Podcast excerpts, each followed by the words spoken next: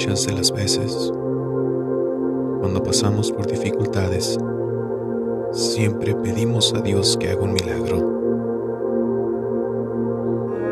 Pero la pregunta es, ¿entendemos claramente acerca de sus milagros? ¿Vivimos por fe o vivimos alimentándonos simplemente de los milagros? Así viviendo como víctimas. Este es el tema que estaremos viendo el día de hoy. Está titulado Entendiendo los milagros de nuestro Dios.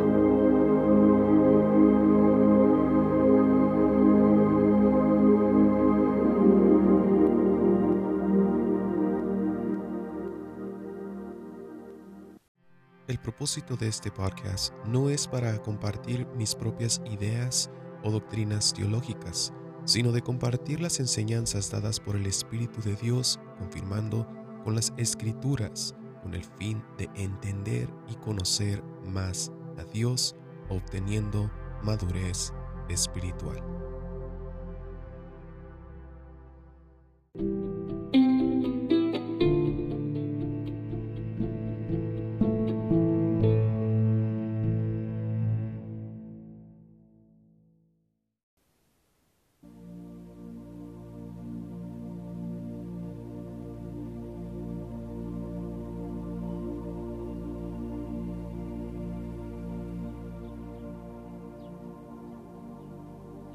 Que el Señor les bendiga una vez más en el podcast Verdad, Libertad, donde seguimos aprendiendo aún más y más, teniendo madurez espiritual, teniendo un entendimiento claro acerca de quién es nuestro Dios. Antes de iniciar, quisiera comentarles de que este podcast está accesible a diferentes fuentes en el Internet ejemplo como Apple Podcast, Breaker, en, Google Podcast, Overcast, Pocket Cast, Radio Public y Stitcher. Es donde pueden eh, escuchar igualmente en la fuente de Anchor, anchor.fm y también en la aplicación oficial de Spotify. El tema que tenemos el día de hoy es muy interesante, el Señor me lo dio. Ya me había hablado hace unos días acerca de esto, pero vamos a estarlo viendo detalladamente para entender acerca de esto de los milagros. En estos tiempos, cuando hay, hay ciertas congregaciones o lugares donde se congregan que los milagros no son importantes. Pero todo esto tiene un significado y es mencionado muchas veces en las escrituras, así que no podemos simplemente volarlos por nuestro propio criterio o por nuestro propio tipo de enseñanza que tenemos eh, de las viejas maneras de pensar y, todo esto. Recordemos de que el, el, propósito de este podcast es de que todos podamos entender a Dios conforme su espíritu, conforme su sabiduría. Es como queremos aprender nosotros por medio de la ayuda de nuestro Dios. Vamos a ir a Lucas 17, 11 al 19. Y es una historia que casi, bueno, se, se interpreta en diferentes maneras, pero vamos a ver exactamente lo que dice. Es acerca de los leprosos. Habían alrededor de 11 leprosos que fueron el Señor Jesucristo. Vamos a empezar desde el 11. Dice, Jesús siguió su viaje hacia Jerusalén y tomó un camino que pasaba entre la región de Samaria y la región de Galilea. Cuando entró en una aldea salieron a su encuentro diez hombres que estaban enfermos de lepra, sin embargo se quedaron un poco lejos de Jesús. Y le gritaron, Jesús, Maestro, ten compasión de nosotros y sánanos. Jesús los vio y les dijo, vayan al templo para que los sacerdotes los examinen y vean si ustedes están totalmente sanos. Y mientras los diez hombres iban al templo, quedaron sanos. Eran diez, no once. Me corrijo ahí. Uno de ellos, al verse sano, regresó gritando, Gracias, Dios mío, muchas gracias. Cuando llegó ante Jesús, se arrodilló hasta tocar el suelo con su frente y le dio las gracias. Este hombre era de la región de Samaria. Al ver eso, Jesús preguntó a sus discípulos, ¿no eran diez los que quedaron sanos? ¿Por qué solo este extranjero volvió para dar gracias a Dios? Lo que Jesús le dijo al hombre, levántate y vete, has quedado sano porque confiaste en mí. Vamos a dejar este versículo para meditar. Vamos a volver a él antes de terminar el mensaje. Y nos hace pensar de que qué mal hicieron nosotros, ¿verdad? Porque el Señor dijo, oye, ¿que no eran diez? Porque solamente este hombre está aquí. Y me encanta cómo le dice este extranjero. Quiere decir entonces que los otros nueve eran posiblemente judíos,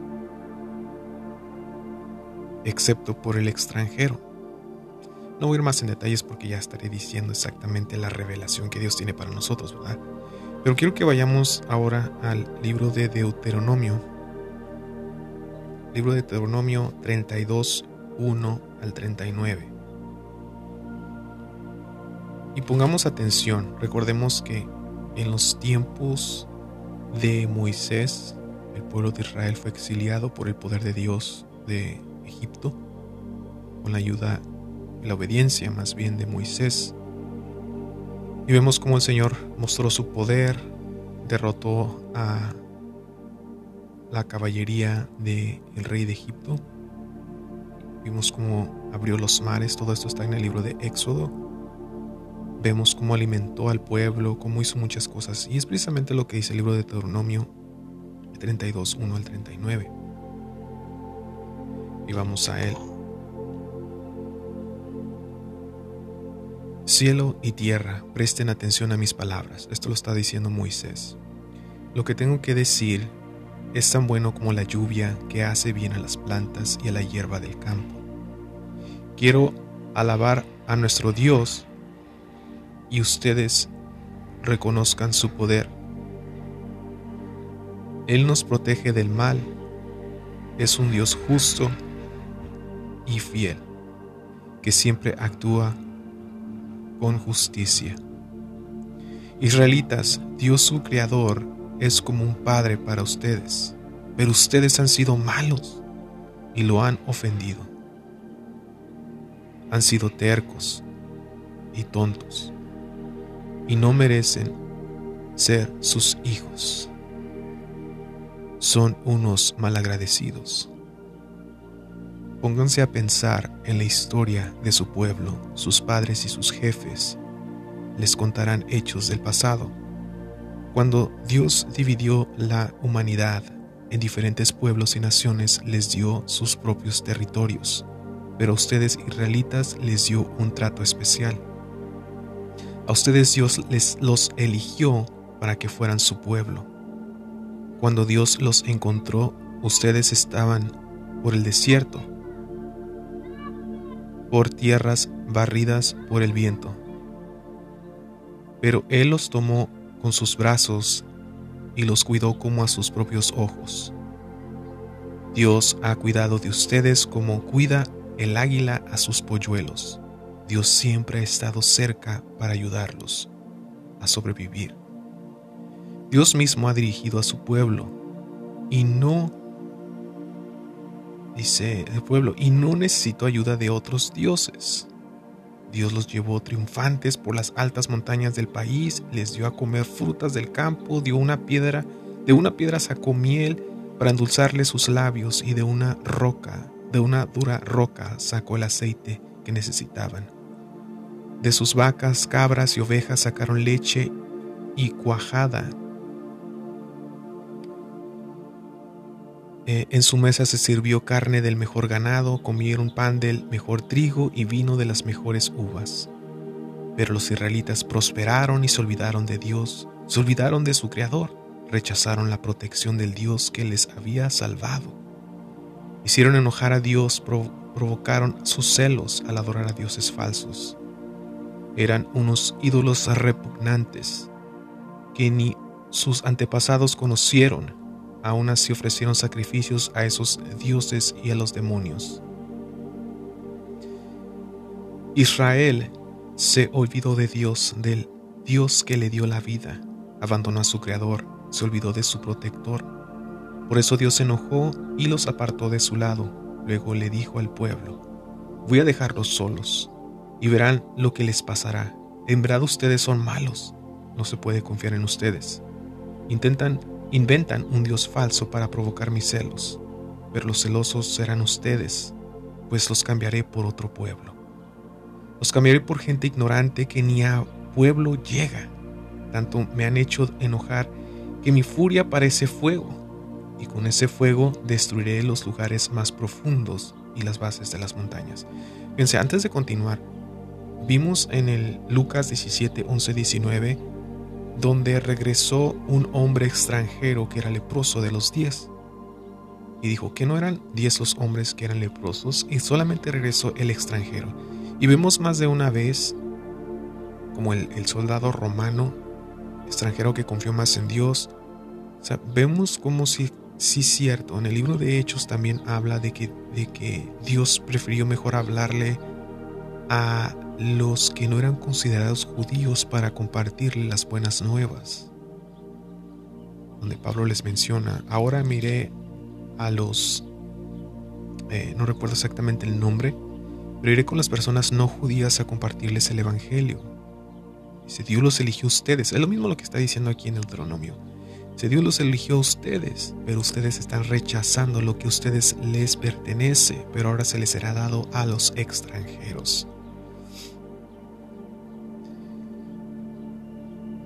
Dice, bueno, eh, el 22, versículo 22 dice, tanto me han hecho enojar que mi furia parece fuego y con ese fuego destruir los lugares más profundos de las bases de las montañas.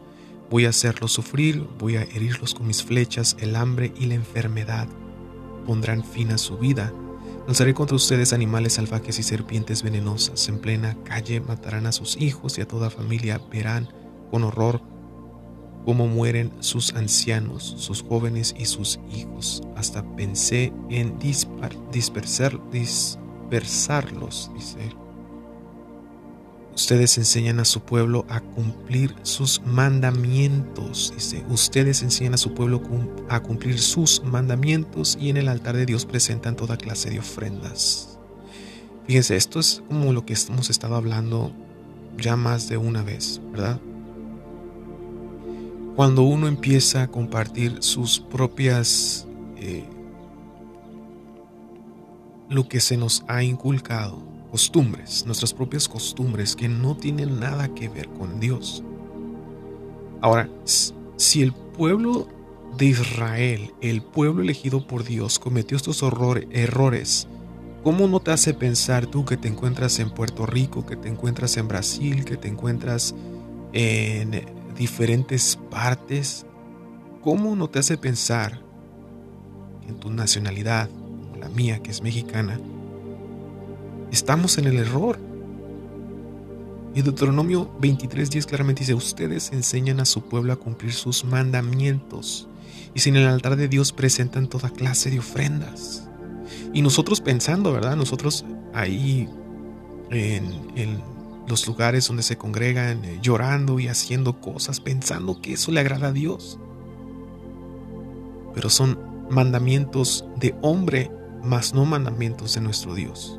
Recordemos que los mandamientos más importantes que el Señor Jesucristo dijo, ama a tu prójimo como a ti mismo, ama a tu Dios con todo tu corazón y con toda tu mente. Si tú cumples con esto, cumples con toda la ley. También dijo el Señor Jesucristo en el libro de Juan, el Evangelio, dijo que el Espíritu de Dios nos ayudaría a cumplir, con los mandamientos justos.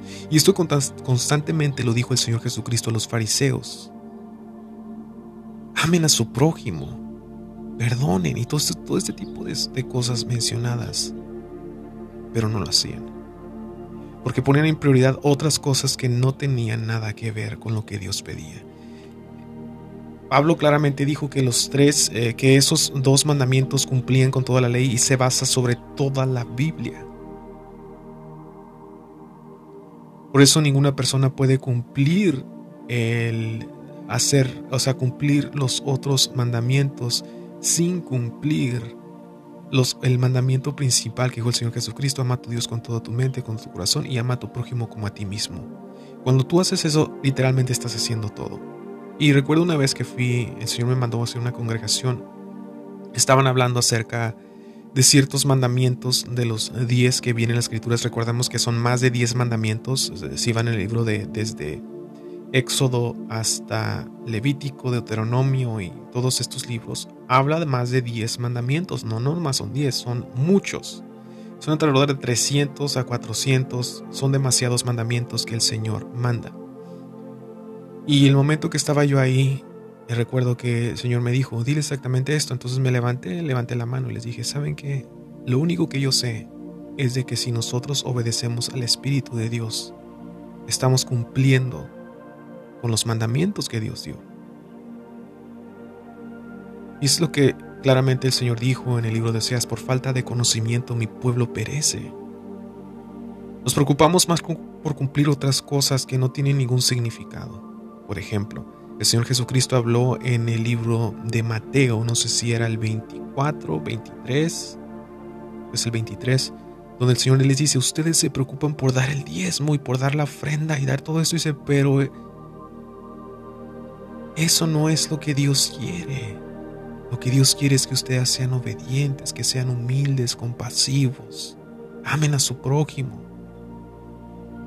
Pero ellos le daban más prioridad a otras cosas que ser obediente. Recordemos lo que sucedió cuando el Señor Jesucristo les dijo acerca de la parábola acerca de un fariseo y un cobrador de impuestos. El fariseo claramente dijo, yo cumplo con, los cumplo con el diezmo y cumplo con esto. Y él sentía que estaba haciendo lo correcto porque eran los mandamientos que les daban los hombres. Pero lo único que Dios pedía de nosotros era que fuéramos humildes, compasivos, misericordiosos. Y en ese instante el, fariseo no estaba mostrando ese tipo de misericordia, más estaba hablando mal acerca del recaudador de impuestos. Y Dios perdonó al que tenía corazón humilde.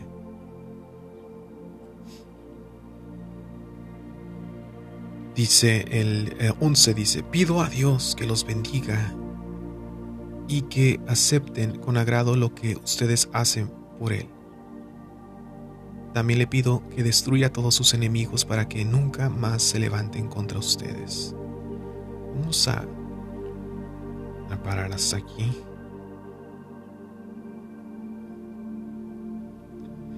Estamos, estoy checando que bien. Fíjense, no es error, ¿verdad? Estábamos leyendo eh, Deuteronomio 32, del 1.39, pero fíjense cómo es el Señor, ¿eh? Me llevó a, a Deuteronomio 33, 10. Wow. Eso está pasando ahorita. El Señor me llevó a otro versículo que estaba ahí. Bueno, vamos a, a, seguir, porque estaba leyendo otra parte. Ahora sí vamos a ir al, al 27, perdón, al 26 del 32 de Deuteronomio. El Señor ya nos habló en el otro. Dice, eh, por diferentes países y que nadie volvería a recordarlos. Dice el 27 del, del capítulo 32. Dice, pero decidí no hacerlo por causa de mis enemigos. Sabía que si se, se burlarían de mí y hasta pensarían que yo no fui yo, que no fui yo quien castigó a Israel. Creían que ellos lo hacían, le habían hecho ellos y su gran poder para aquellos que dicen, no, Dios no castiga, no, Dios no reprende, sí. Las escrituras claramente dicen, si Dios no te reprende ni te castiga, no eres su hijo. Dice el 28, ustedes los israelitas son tan, son tan tontos que no entienden. Si, si, fueran mis, si fueran más listos, sabrían el castigo que les espera. ¿Cómo se les explica a ustedes que un solo israelita hizo huir a mil soldados? ¿Cómo se explica que dos soldados hicieron huir a diez mil? Si yo no cuidara de ustedes ni les hubiera dado la victoria, ustedes no habrían podido vencerlos. Aquí nuestro Dios, y vamos a hacer la pausa para poder mencionar un poquito más acerca de esto. Nuestro Dios estaba estresado, estaba como que estos por qué no entienden, por la razón esta. Dios constantemente a su pueblo le demostró quién es. Los milagros que hacía entre su pueblo era para que ellos no se enfocaran en los milagros, sino se enfocaran en Él.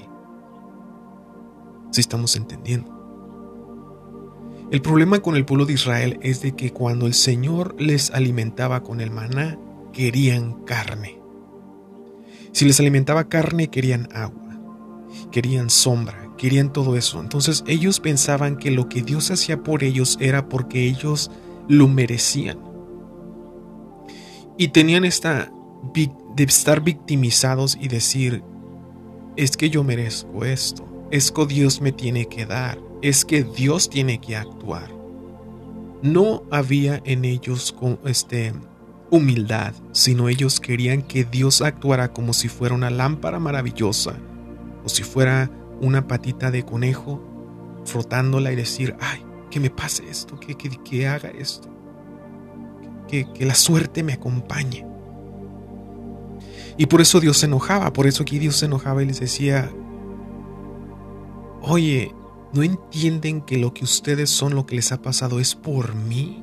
No te enfoques en el milagro, enfócate en quien lo hace. La gente se alimentaba más del, milagro que ser bendecido por quien, quien te hace el milagro. Es lo mismo que sucede eh, eh, cuando pasan eh, los candidatos hacia una presidencia o algo. Ellos van y empiezan a, hacer cosas, les dan a las personas que encuentran dinero o mandado o cosas y con eso las personas se ganan el, favor porque hicieron algo. Y las personas se van con esa en su mente. Pero en el caso del Señor Jesucristo es muy distinto porque cuando Él vino demostró, hizo cosas que las personas sí fueron eh, por lo que sucedió, les admiró. Hubieron algunas que le siguieron a Él, no al milagro, sino a Él. Pero hay muchas personas en estos tiempos que aún viven día tras día tras día en milagro y milagros y milagros y milagros y que Dios me haga esto y que Dios me haga aquello. Eso nos hace daño. Más adelante les voy a explicar qué es lo que puede suceder. Dice el 31, dice, bien saben nuestros enemigos que sus dioses no tienen poder. El poder es de nuestro Dios. Ellos no, no son como la gente de Sodoma y de Gomorra. Son como los malos viñedos que solo dan uvas amargas. Hasta el vino que producen parece veneno de serpientes. Nuestro Dios ha dicho, muy pronto habré de castigarlos, muy pronto habré de destruirlos. Solo espero en momento oportuno para darles su merecido. Cuando ya no tengamos fuerzas, nuestro Dios nos defenderá cuando Él nos vea reducir, reducidos a nada, tendrá compasión de nosotros y les dirá a nuestros enemigos, ¿dónde están los dioses en quien ustedes tanto confían? ¿Dónde están esos dioses a quienes les llevaban ofrendas? Pídanles que vengan a ayudarlos. Dense cuenta ahora de que yo soy el único Dios. Solo yo sano las heridas. Solo yo doy la vida y solo yo puedo quitarla de mí no se escapa nadie. Vamos allá lo mismo. Cuando nosotros nos enfocamos más en los milagros, mas no entendemos por qué razón eh, se hizo el milagro, es allí el problema. Es ahí donde nosotros nos dirigimos a una dirección distinta. Este versículo del capítulo 32 al versículo 39 tiene que ver con lo de ahora. Y Dios dice, dense cuenta ahora que yo soy el único Dios. Solo yo sano las heridas, solo yo doy la vida y solo yo puedo quitarla. De mí no se escapa nadie. Como ahorita las circunstancias en las que estamos viviendo por lo del COVID, muchas personas eh, empiezan, eh, de hecho las escrituras dice que no contribuyamos con conspiraciones, lo dice, no sé el libro de Isaías o el libro de Jeremías, que nosotros no podemos, no tenemos que ver nada con las conspiraciones y cosas que se dicen. Si nosotros decimos que esta enfermedad que viene es producida por el hombre el hombre la esparció, entonces no estamos entendiendo, estamos diciendo que Dios está por encima de los hombres. Perdón, de Dios. Los hombres están por encima de Dios. Podemos entender que todo lo que sucede a nuestro alrededor es permitido por nuestro Dios y no es de que nosotros tengamos más poder que Dios. Dios permite que las cosas sucedan como Dios permitió en el libro de Job que Satanás tentara a, a pasar por tribulación a Job. También como nuestro Señor Jesucristo le dijo a Pedro, Pedro, Satanás ha pedido tentarlos y Dios se lo concedió. Dios está en control de todo. Es algo que debemos entender.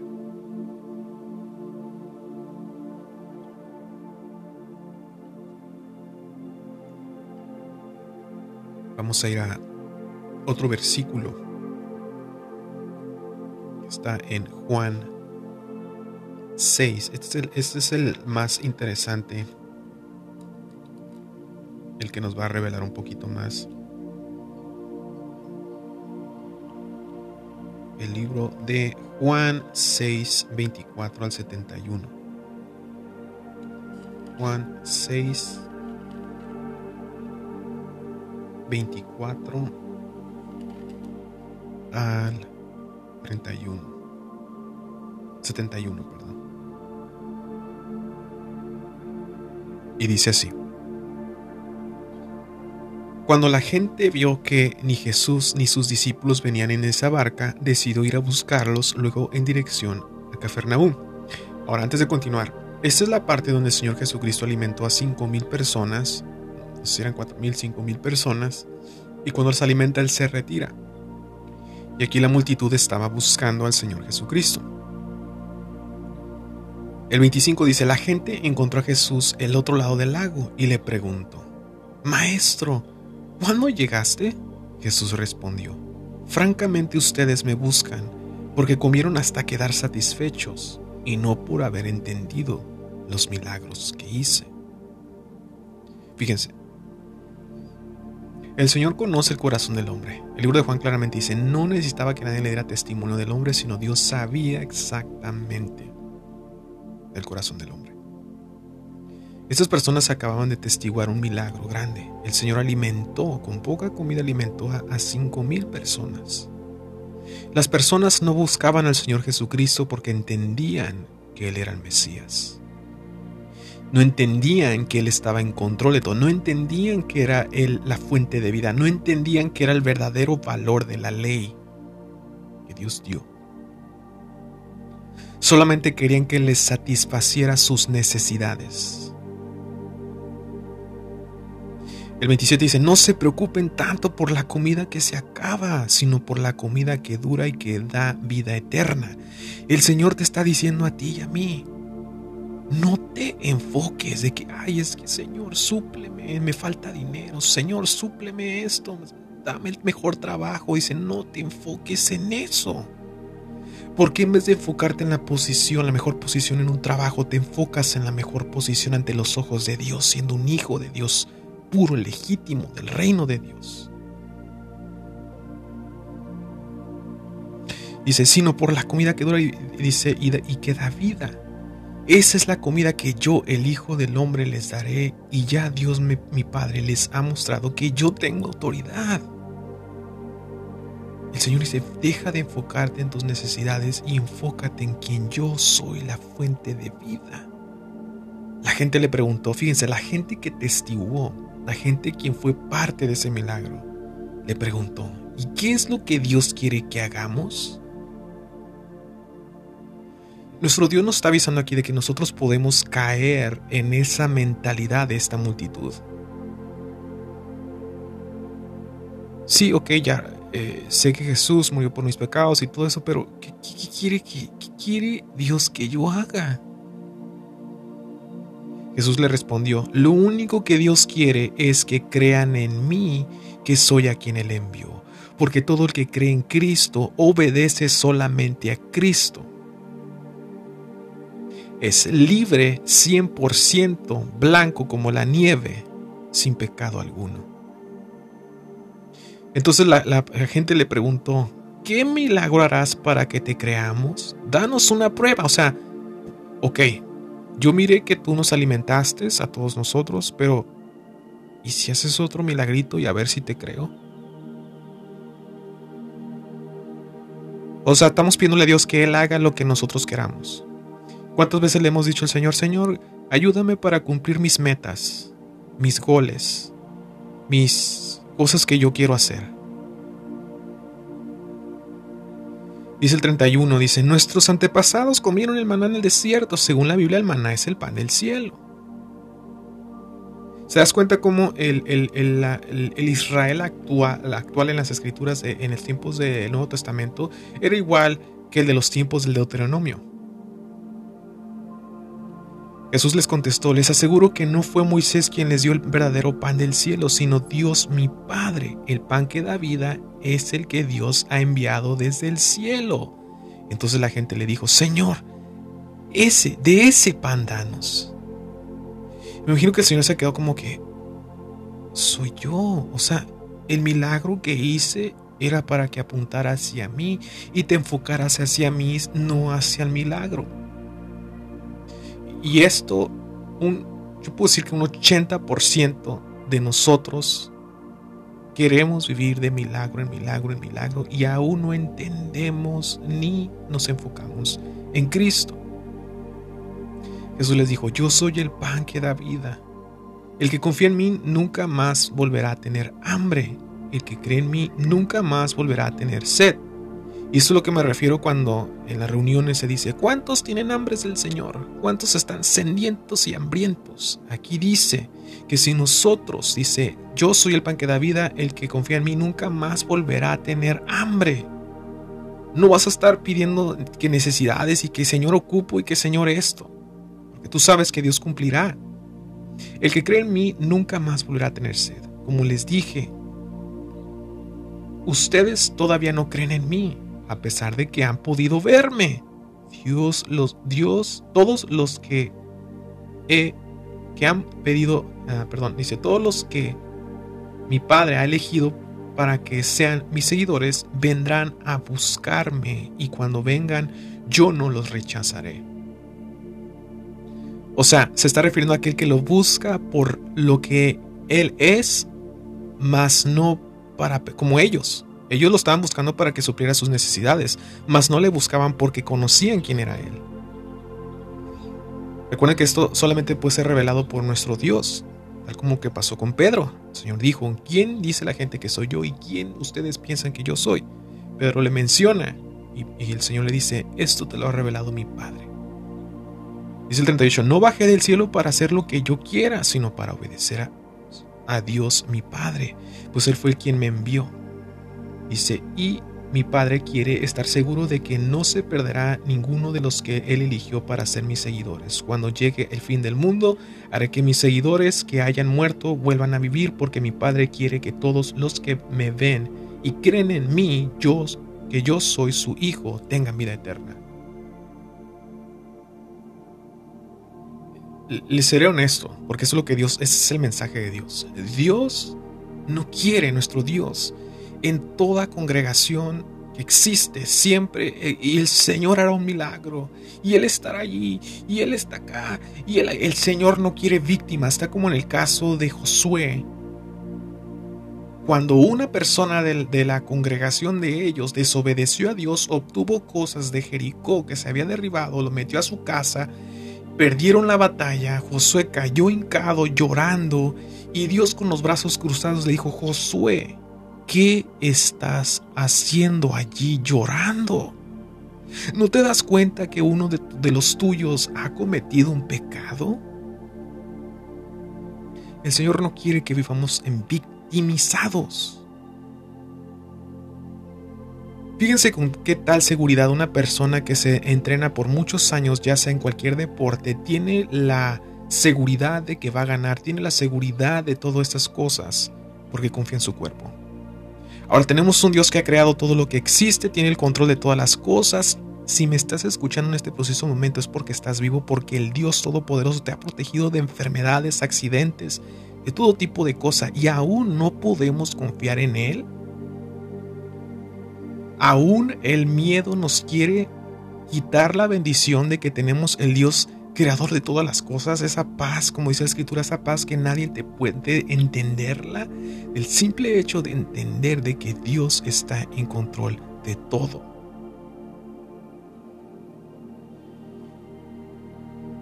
Dice el 41. Algunos judíos empezaron a hablar mal de Jesús porque había dicho que él era el pan que bajó del cielo. Fíjense, de los que estaban siendo alimentados. Decían, ¿no es este Jesús el hijo de, José? Nosotros conocemos a sus padres y cómo se atreve a decir que él bajó del cielo. Jesús le respondió, dejen ya de murmurar.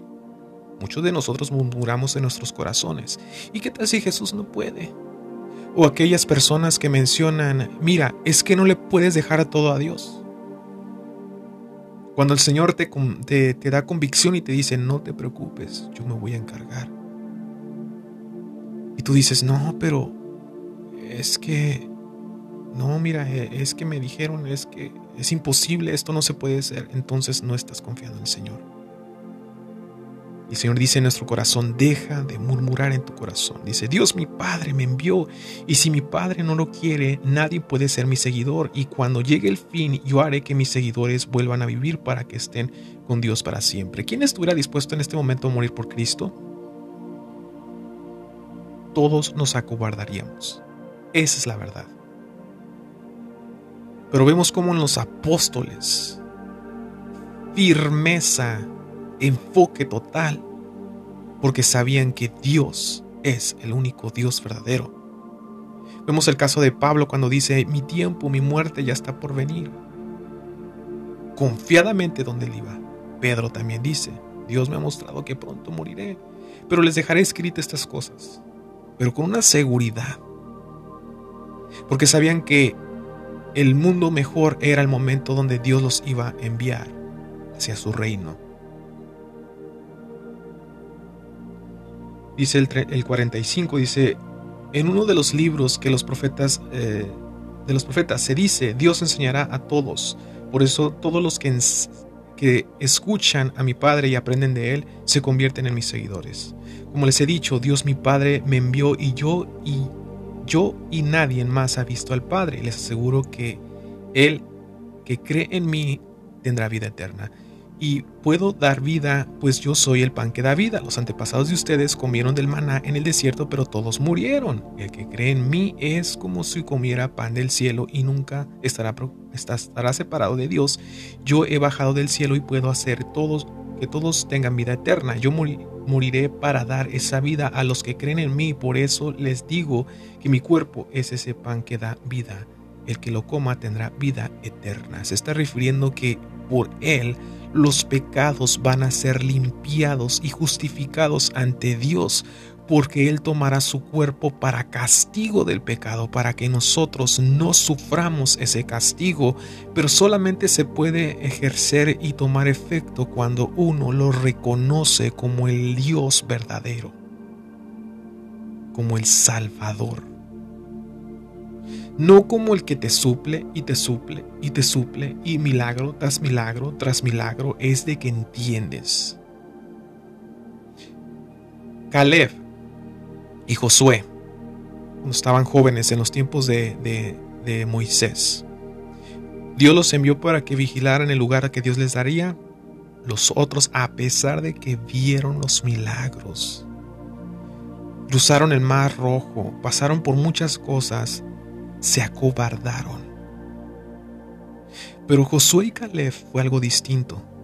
Ellos decían, oye, yo miré los milagros que Dios hizo, le decía Caleb. Caleb y Josué le decían a los otros espías. Oigan, hemos atestiguado tantas cosas que Dios ha hecho. Esto no es nada comparado a lo otro que ha hecho por nosotros. Dios nos ha dado la mano y nos ha hallado como un padre y a su hijo. Nosotros sabemos que Dios nos puede dar esto. Pero fue porque no vivían tras milagros, sino porque ellos sabían, tenían la convicción de que Dios haría lo mismo nuevamente.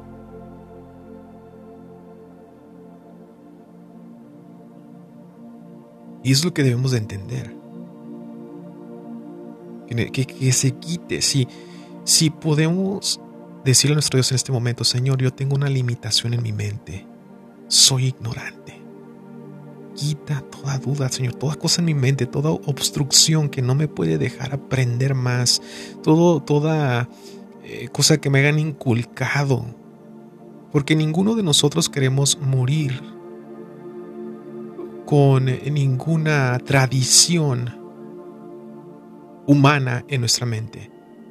Ah, te estás refiriendo a las tradiciones en, mi pueblo o en mi país. No, no, no, tradiciones de religión, tradiciones que no tienen nada que ver con Dios, trayendo lo original que debe de ser, porque cuando Cristo vino, vino a quitar tradiciones y cosas de hombres para establecer lo que es original y lo que Dios, el propósito, por qué razón Dios había dado la ley. Dice el 52, los judíos empezaron a discutir entre ellos y se preguntaron, ¿cómo puede éste darnos su propia, de comer a su propia cuerpo? Dice Jesús les dijo, yo soy el, el, Hijo del Hombre y les aseguro que si ustedes no comen de mi cuerpo ni beben de mi sangre no tendrán vida eterna. El que come mi cuerpo y bebe mi sangre tendrá vida eterna cuando llegue el fin del mundo yo les resucitaré. Mi cuerpo es la comida verdadera y mi sangre es la bebida verdadera. El que come mi cuerpo y bebe mi sangre vive unido a mí y yo vivo unido a él. Mi Padre, el Dios de la vida, eh, fue el que me envió y me dio la vida, pues tiene poder para darla y por, eso todo el que coma de mi cuerpo tendrá vida eterna y yo soy el pan que bajo del cielo. Explicar estas cosas. Vamos a adelantarnos a al 61. Pero Jesús le respondió, ¿esto los ofende? Después de que el Señor explica estas cosas, entonces, ¿qué sucedería el día que me vieran a mí, el Hijo del Hombre, subir al cielo donde antes bajé? El que da la vida eterna es el Espíritu de Dios. Ninguna persona puede dar esa vida. Las palabras que les he dicho vienen del Espíritu que da esa vida. El mismo Espíritu que se movía en las aguas. Recordemos lo que dice en Génesis 1. Pero todavía hay algunos de ustedes que no creen. Jesús dijo esto porque desde el principio sabía quiénes eran los que no creían en él y quiénes, y quiénes eran o era el que lo, había lo iba a traicionar. Aquí estamos viendo completamente de que no caigamos. ser seguidores de Cristo por conveniencia, por, por milagros, a seguirlo porque entendemos y tenemos la revelación de quién es Él. Y no está muerto, deja verlo como si fuera un fundador de algo que no está. Él está vivo, porque si tú confías de que Él está vivo, tú no te dejas guiar por ningún hombre que te engañaría, sino por Cristo, porque está vivo y por medio del Espíritu nos guía en todo momento. Vamos a ir a Lucas, antes de terminar, Lucas 5, 1 al 11. Y dice así, una vez Jesús estaba en la orilla del lago de Galilea y la gente se amontonó alrededor de él para escuchar el mensaje de Dios. Jesús vio dos barcas en la playa, estaban vacías porque los pescadores estaban lavando sus redes. Una de esas barcas era de Simón Pedro. Jesús subió a ella y le pidió a Pedro que le alejara un poco de la orilla. Luego se sentó en la barca y después de allí comenzó a enseñar a la gente. Cuando Jesús terminó de enseñarles, le dijo a Pedro, lleva la barca a la parte honda del lago y lanza las redes para pescar. Ahora, nuestro Dios ya sabía la necesidad que tenía Pedro. La necesidad, la necesidad era que a lo mejor ya tenía días donde no estaba teniendo una buena pesca, era su negocio. Él sabía su necesidad, lo que él estaba necesitado. Dice, eh, Pedro le respondió, Maestro, toda la noche eh, eh, tuvimos estuvimos trabajando muy duro y no pescamos nada, pero si tú lo mandas, voy a echar las redes. Hicieron lo que Jesús les, Jesús les dijo y fueron tantos los pescados que recogieron en las redes estaban a punto de reventarse. Entonces hicieron señas a los compañeros de la otra barca para que fueran enseguida a ayudarlos. Eran tantos los pescados que entre todos llenaron las dos barcas y las barcas estaban a punto de hundirse. Al ver esto, Pedro se arrodilló delante de Jesús y le dijo, Fíjense, si han visto muchos, muchas películas, muchos filmes, eh, muchas movies, donde hay eh, movies eh, entre cristianas, entre paréntesis, donde hablan acerca, hay una que se llama Las papas, del milagro de las papas o algo así. Y me doy cuenta que simplemente la persona vive ese momento. Y esta es una película del milagro de lo que Dios hizo, pero no, o sea, no hizo lo que Pedro hizo. Pedro se hincó. Él pudo haber dicho, wow, mira, qué milagro, mejor me quedo con esto. No, pero él se miró a Cristo y dijo, oye, este hombre. O sea, no se puso a ver de que, oh, mira, oh, qué suave. Y muchos hacemos de que nos enfocamos más en el milagro y no en Cristo. Dice, eh, el 8 dice, al ver esto, Pedro se rodeó delante de Jesús y le dijo, Señor, apártate de mí, porque soy un pecador. Santiago y Juan, que eran hijos de Zebedeo, Pedro y todos los demás, estaban muy asombrados por la pesca tan abundante, pero Jesús les, les dijo a Pedro, no tengas miedo. El milagro hizo que demostrara a los ojos de Pedro quién era Jesús en ese momento. No tengas miedo. De hoy, de, de hoy en adelante en lugar de pescar peces, voy a enseñarte a ganar seguidores para mí. Fíjense lo que dice el versículo 11. Los pescadores llevaron las barcas a la orilla, dejaron todo lo que llevaban y se fueron con Jesús.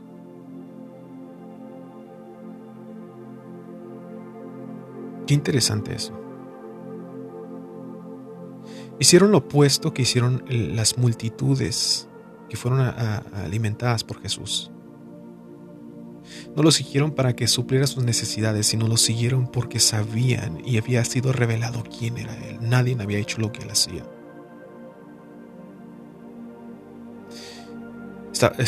Ahí estaba pasando exactamente lo que el Señor dijo de la palabra del hombre eh, rey que quería invitados que fueran a la boda de su hijo y, los que eran llamados para ir no quisieron ir más, llamó a las personas quienes eran de bajos recursos, personas que no, y es lo que está pasando aquí.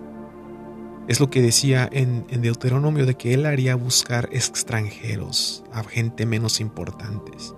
Ellos eran extranjeros de corazón, porque los fariseos eran considerados de que ellos conocían más, eh, como Pedro, siendo judíos, eran gente mala o gente eh, pecadora, es la palabra.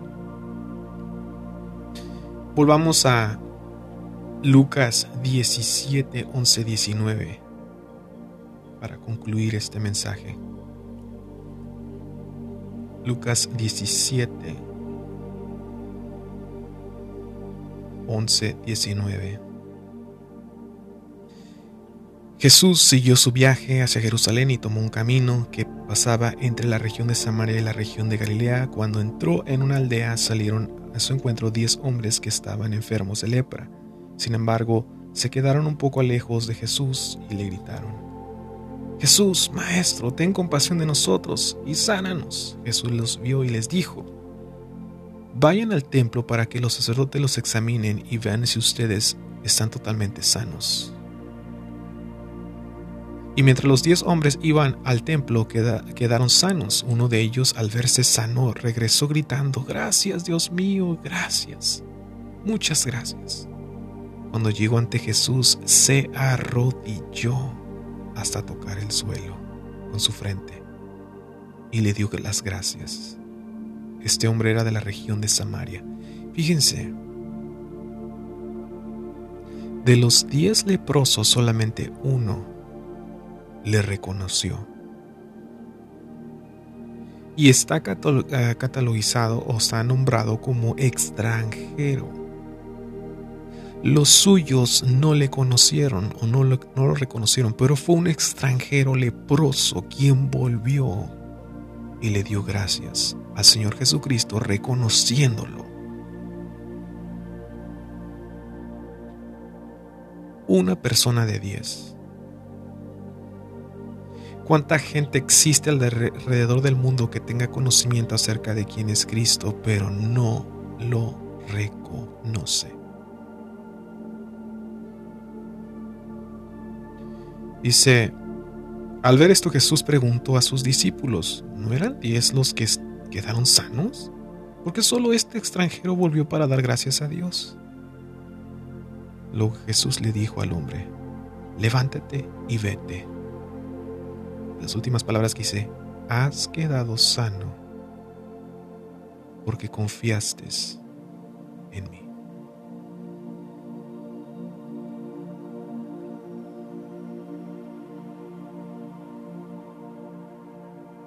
Eso es lo que Dios está hablando en tu vida. Si Dios te ha demostrado a ti de que sigues con vida a pesar de que a lo mejor estuviste alrededor de personas que tuvieron la enfermedad que está ahorita, que has tenido alimento, de que sigues con vida, sigues, Dios te está demostrando para que lo sigas a Él y no para que vivamos día a día en milagro tras milagro tras milagro, sino estar sólidos en fe acerca de quién es Cristo. Espero que este mensaje haya sido de bendición a tu vida. Y en otro momento estaré compartiendo otro mensaje aquí en el podcast Verdad, Libertad.